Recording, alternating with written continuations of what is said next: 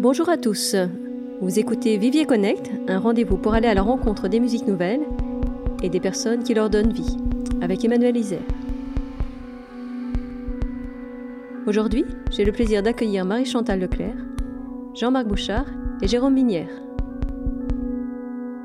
L'ensemble Quasar, quatuor de saxophone, se consacre à la création de la promotion de la musique contemporaine. Musique instrumentale, improvisation, électronique, il est de toutes les aventures. Seul ou accompagné d'un orchestre symphonique, acoustique ou branché, il offre au public une programmation unique et profondément originale. L'ensemble est lauréat de 8 prix opus décernés par le Conseil québécois de la musique, dont celui d'interprète de l'année. Quasar se produit à Montréal et régulièrement en tournée sur la scène nationale et internationale. Marie-Chantal Leclerc en est directrice artistique et saxophoniste, mais elle est aussi la présidente du Vivier. Jean-Marc Bouchard, saxophoniste, baryton, spécialiste des musiques d'improvisation, directeur artistique de la série Vivo au sein de Quasar. Et nous avons également Jérôme Minière avec nous. Jérôme Minière est chanteur, artiste pluridisciplinaire. Il a fait paraître une douzaine d'albums électro et singuliers depuis 1996, qui ont récolté de nombreux prix au Canada et en Europe. Il travaille comme compositeur, auteur, réalisateur ou remixeur avec de nombreux artistes. Sa curiosité l'a aussi amené à collaborer en art visuel, cinéma, danse, théâtre et performance.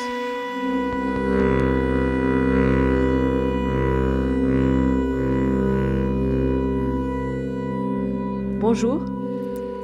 Bonjour.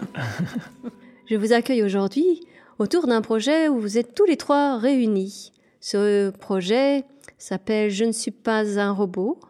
Je ne suis pas un robot est un projet un peu particulier, un techno-opéra ballet, tragicomique et expérimental.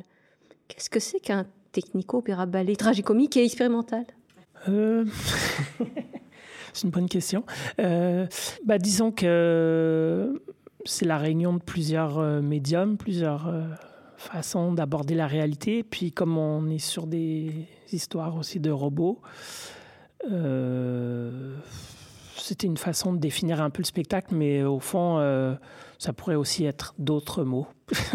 une façon de définir l'indéfinissable, en fait, parce que c'est difficile de, de... En fait, pourquoi l'étiquette est si longue? C'est peut-être parce que c'est difficile de, d'utiliser un seul mot pour le décrire, puisque c'est un projet qui est multifacette, donc c'est un peu une façon d'englober mm-hmm. les différentes euh, perspectives et approches de ce projet, je pense. Mm-hmm. Alors, je ne suis pas un robot euh, nous entraîne à la fois dans les méandres euh, des ordinateurs, de la numérisation, de la musique. Euh, quel était le point de départ pour vous réunir justement autour de ce projet? Bien, le point de départ, euh, c'est un projet que, sur lequel on s'est retrouvés, moi et Jérôme. C'est un projet que Jérôme avait, avait initié qui s'appelle euh, les épiceries musicales, ou l'épicerie musicale plutôt. Et puis, euh, le départ de je, ne suis pas un robot, qui s'appelait pas Je ne suis pas un robot à, ce moment-là, c'est Marie-Chantal plus tard qui a trouvé le titre c'était de, mettre des gens ensemble pour former un projet. Moi, c'est moi qui, qui initié, qui a fait le, qui, qui a de lancer le projet. C'était de mettre des gens ensemble avant de définir le projet et de dire tout le monde va participer, puis on verra où sera rendu le projet à la fin.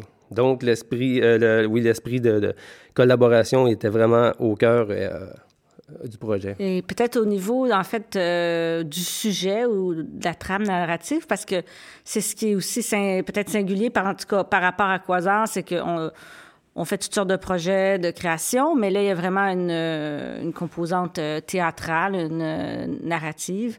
Et je pense qu'on s'est inspiré. En fait, quand justement Jean-Marc a réuni tous ces, euh, tout ce beau monde-là ensemble, euh, on s'est un peu présenté euh, l'un à l'autre et euh, Jérôme a partagé avec nous euh, euh, un projet qu'ils avaient fait qui s'appelle, tu me rappelles le nom du projet, Jérôme? Est-ce que c'était le, le, laboratoire de la vie en boîte? La vie oui, en boîte. La vie en boîte. Ça a quand même été un petit peu un détonateur. Ouais. Bon. la vie en boîte, qu'est-ce que c'est? C'était un projet euh, d'art euh, contemporain euh, qui a été présenté à la bande vidéo en 2012, donc à Québec. Euh, c'était avec Marie-Pierre Normand, qui est ma conjointe et avec qui euh, on travaille en collaboration depuis 20 ans, souvent pour tout ce qui est euh, artistique, visuel, etc. Et, et, avec aussi Jean-François Dugas, qui est un vidéaste. Et donc, c'était l'idée que, assez simple, qu'un chômeur était engagé pour rentrer dans un ordinateur et faire du cheap labor dans l'ordinateur. C'est un peu bizarre dit comme ça, mais l'idée, c'est qu'il faisait des tâches comme trier des dossiers et tout ça. Euh, voilà. Et donc, il y avait un côté à la fois très dérisoire, puisque c'était un, ex-chômeur et quelqu'un qui n'était pas à proprement parler euh, un héros. Mais en même temps, c'était très héroïque, puisqu'il était le premier cobaye à entrer dans un ordinateur euh, comme quelqu'un irait sur la Lune, par exemple. Et donc, c'était à la fois très héroïque et un peu dérisoire. À la limite, j'étais, moi, j'étais pas forcément pour retravailler sur cette thématique-là au départ. Mais euh, je pense que moi, ma version, c'est plutôt que c'est venu de vous, en fait. Ah parce oui, c'est intéressant. Une vraie collaboration. Non, mais parce que c'était la pièce Hello. En mhm. fait, vous avez joué la pièce Hello.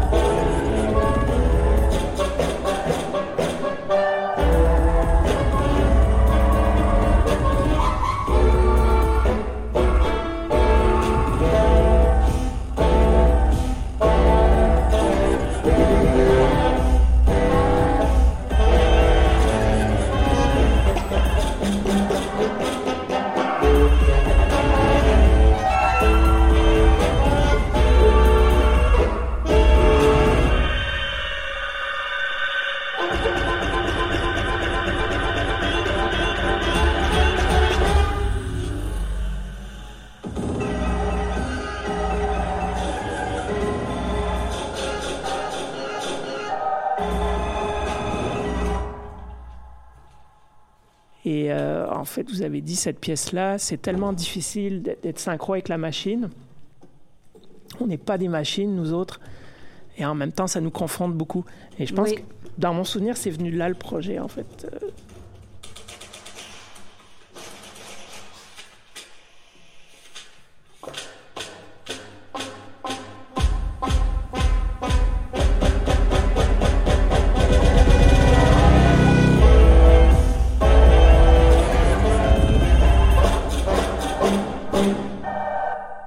Euh, alors, donc, je, ne suis pas un robot, du coup, on rentre dans la boîte, on rentre dans la boîte de l'ordinateur Oui, c'est quand même une version qui approche de ça aussi, sauf qu'il y a un travail d'équipe. C'est comme si on pointait dans une usine euh, à l'intérieur d'un laptop ou d'un ordi, quoi.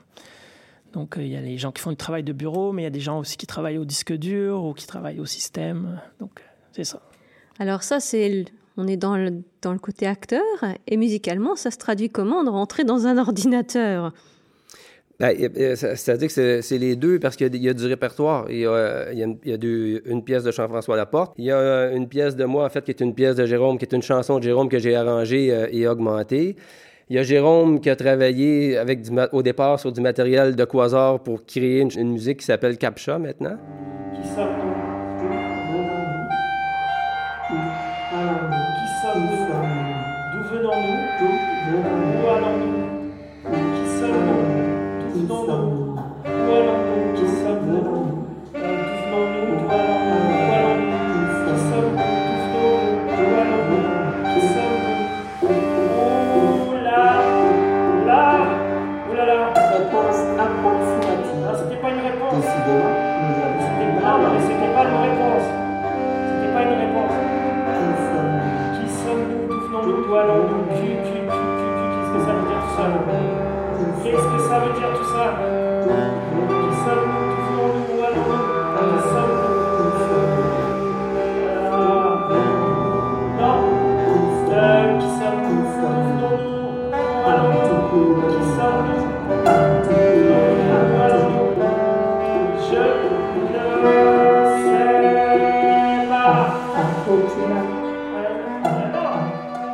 Mais tout ça est lié ensemble par une histoire dont, dont Jérôme est le maître de cérémonie. Jérôme est, le, est, le, héros, absolument. Fait qu'à un moment donné, il va décrire, par exemple, le système, et il va dire le système fait telle chose, et whoop, on, là, on tombe dans une œuvre musicale. Donc, on passe d'un univers à l'autre, mais tout ça, je pense que c'est tout bien euh, ficelé. Euh, et c'est intéressant pour revenir à l'influence que les uns ont exercé sur les autres. Par exemple, la pièce de Jean-François Laporte, euh, En fait, s'inspire euh, de la scénographie de, Marie-Pierre, puisque Marie-Pierre a amené tout un univers avec des ventilateurs qui suggèrent tout le système de ventilation d'un ordinateur.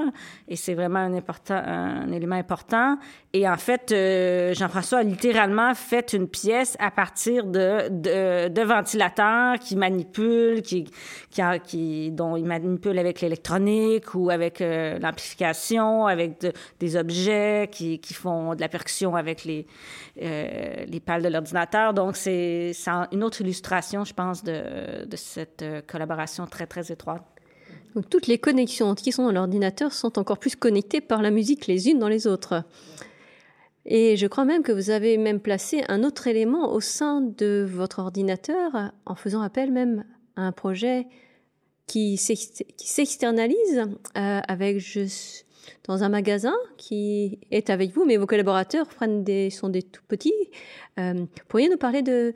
Marie-Chantal va en parler plus en détail, mais moi, je, je dirais juste là-dessus que, étant donné qu'on a l'habitude de tourner beaucoup, puis là, on a la bougeotte ces temps-ci, on voudrait bien sortir, mais on peut pas sortir. On est dans la euh, boîte, hein? On est dans la boîte. on est coincé dans la boîte. Alors, Marie-Chantal a décidé que ce serait le monde qui viendrait à nous, et euh, s'est mis en contact avec beaucoup de gens, puis elle va nous expliquer ce qu'elle a fait avec ça. Oui, en fait, euh, Jean-Marc est parti d'une euh, d'une formidable chanson de Jérôme, mais il, il, a vraiment fait une nouvelle orchestration avec des multipistes de, euh, je pense que ça vaut à peu près à 96 pistes différentes de saxophone.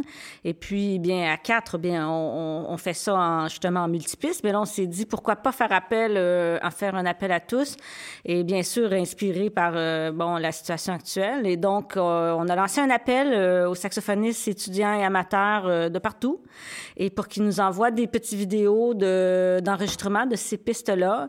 Et euh, on a reçu une réponse assez formidable. Là, on a présentement, il faut tout monter ça, tout travailler ça. On a reçu euh, au-delà de 400 euh, vidéos, petites vidéos, et euh, qui ont été faites par une cinquantaine de saxophonistes. Et il y en a des de la première secondaire, en fait, au niveau doctorat.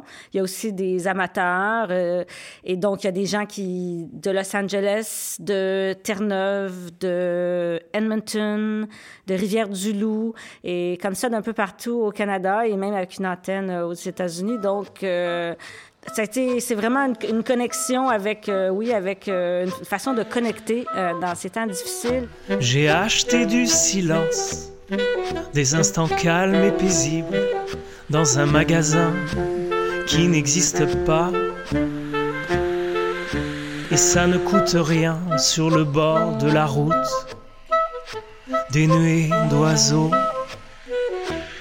partent vers le sud nous les humains devenus sédentaires. Par inadvertance, parce que nous ne savions plus voler, si ce n'est dans la caisse, parfois, je rentre chez moi d'un bon pas, mais je pourrais aller n'importe où. N'importe où.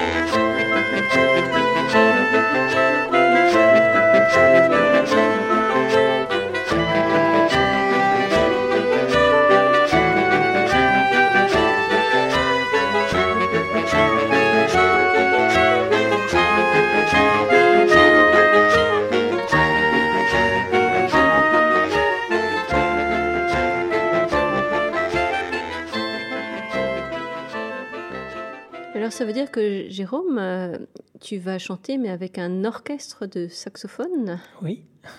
Ça fait quoi comme effet d'avoir un orchestre de saxophone à Saint-Merci, justement? Ah, Moi, j'ai- j'aime beaucoup l'idée. euh, euh, comment je dirais ça C'est sûr que moi, j'ai souvent travaillé soit en musique électronique ou avec des groupes qui pourraient être plus associés à de la musique, euh, à du rock ou de la musique folk ou des choses comme ça. Mais j'ai une curiosité aussi pour euh, d'autres euh, musiques. euh, puis. je, bah, je suis très heureux de pouvoir entendre certaines de mes mélodies avec un quatuor de saxophone ou c'est ça en particulier, mais ça pourrait être, je sais pas, il y a quelques mois, j'ai travaillé aussi avec le quatuor Bozzini, mais c'était pas pour moi, mais c'était pour une pièce de théâtre. Puis j'aime cette idée de ne pas être toujours avec les orchestrations habituelles. euh, surtout que de toute façon, je me considère pas un chanteur euh, à voix ou quelque chose, c'est plutôt que je raconte des choses, puis euh, c'est ça, ça, peut se, prêter à d'autres formats, disons. voilà. Alors, tout à l'heure, Jean-Marc, tu as évoqué la place aussi donc d'une œuvre de, de, Peter- de M. Schubert et puis de M. Mengart. Oui. Euh, donc, il y a une place de la vidéo aussi dans ce spectacle, puisque ce sont des pièces euh, où finalement vous suivez la vidéo, ou euh, je pense même chez M. Mengart, dans Déconstruct Construct, vous êtes transformé. Il y a la réalité virtuelle qui vient chercher. On a l'ordinateur, mais vous évoquez aussi la réalité virtuelle à travers cette pièce-là. Euh, je pense que dans les deux pièces, on peut considérer la vidéo comme une cinquième voix au quatuor. Ben, oui, une cinquième, puis en plus, il y a une sixième et une septième parce qu'il y a du traitement numérique en plus d'avoir des bandes déjà préparées. Euh, Là-dedans, ce sont des œuvres assez euh, consistantes. Et oui, définitivement, la vidéo joue une, place, euh, joue un rôle très, très important. Et en plus, dans la présentation de Jérôme, il y a un aspect vidéo qui est complètement différent de- des- autres œuvres, mais il y a des, un, un PowerPoint ou comment... Ouais, ben, en fait, euh, un keynote, PowerPoint, donc une présentation, euh, euh, en fait, euh, informatique, disons. Ouais. Puis moi, ça fait quelques années que j'utilise ces formats-là, même aussi dans mes spectacles solo. J'utilise.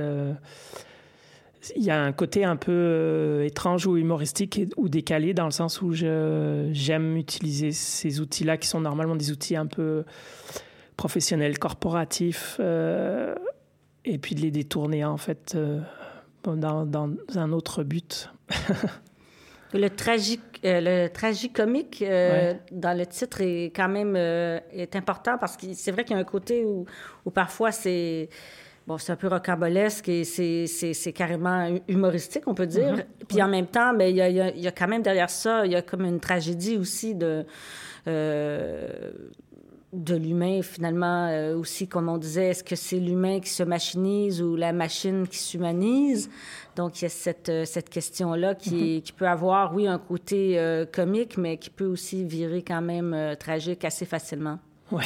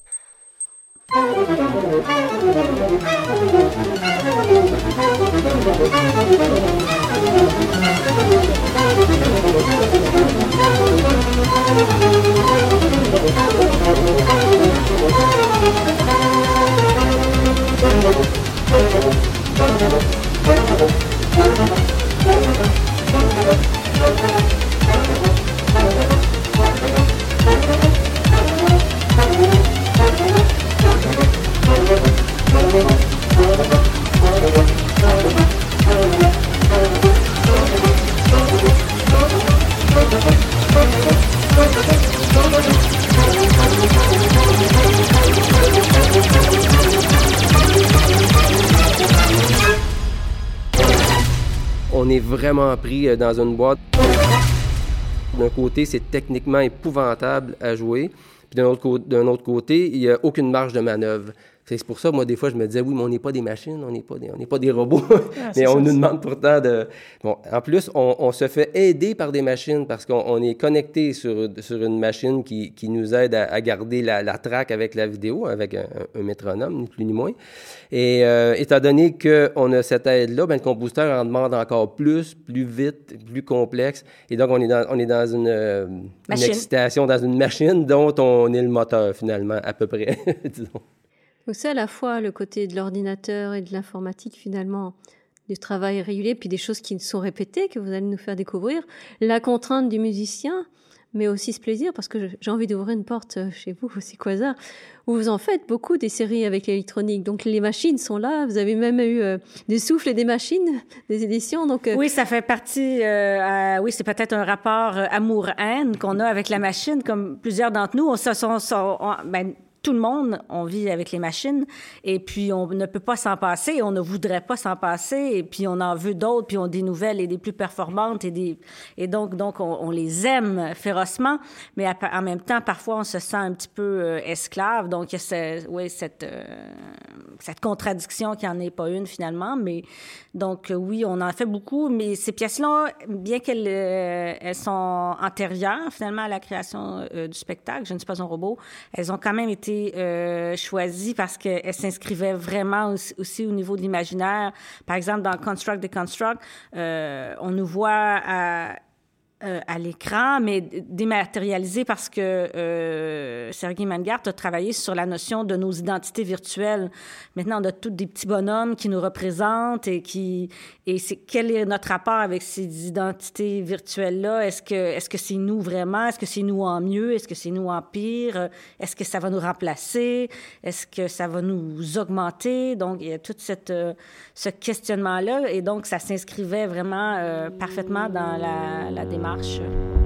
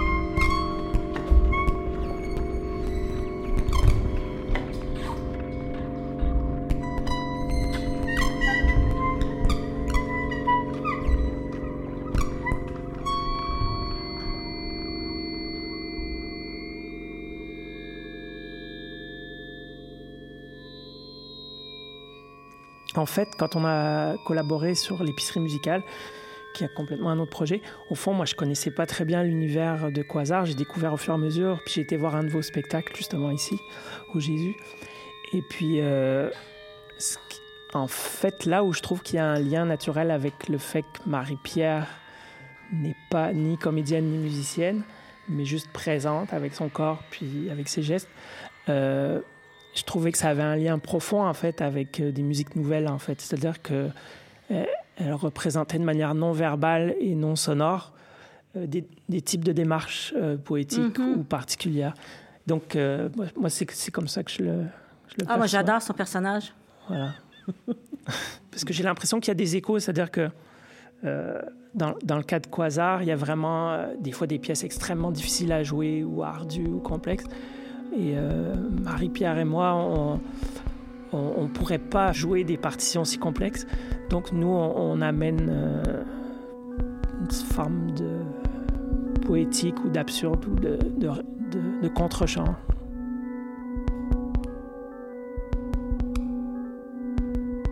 Merci de votre écoute à tous, à la rencontre des musiques nouvelles et des personnes qui leur donnent vie. Retrouvez Je ne suis pas un robot dans notre espace concert en ligne. Tous les détails sur levivier.ca. Restez à l'affût de nos prochaines éditions du Vivier Connect, un rendez-vous incontournable pour découvrir les musiques nouvelles.